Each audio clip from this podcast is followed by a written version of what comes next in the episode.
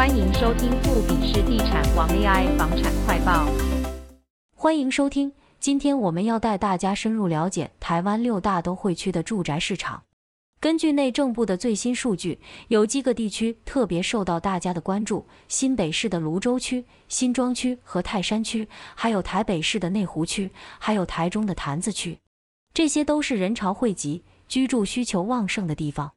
而在这种需求旺盛的背景下，这些地区的房价在近一年都保持住上升的趋势。特别是泰山区，过去因为地处新北外围，房价相对较低，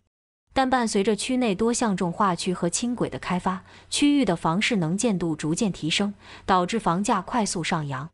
接着是芦洲区，虽然距离台北市中心只有二十分钟车程，但房价只有台北的六折左右。所以近年来不少通勤族选择在此落脚，而内湖区凭借着科学园区的存在，吸引大量的就业人口，加上未来的捷运环状线和民生线，有望进一步缓解交通拥塞，推升区内的房价。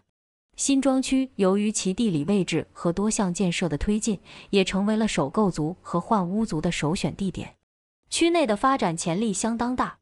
最后来到台中的潭子区，这里除了有科技园区和产业园区带动经济，还有众多的建设增加区域的吸引力。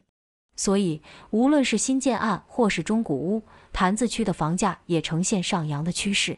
综合以上分析，台湾的都市住宅市场在未来仍然充满机会和挑战。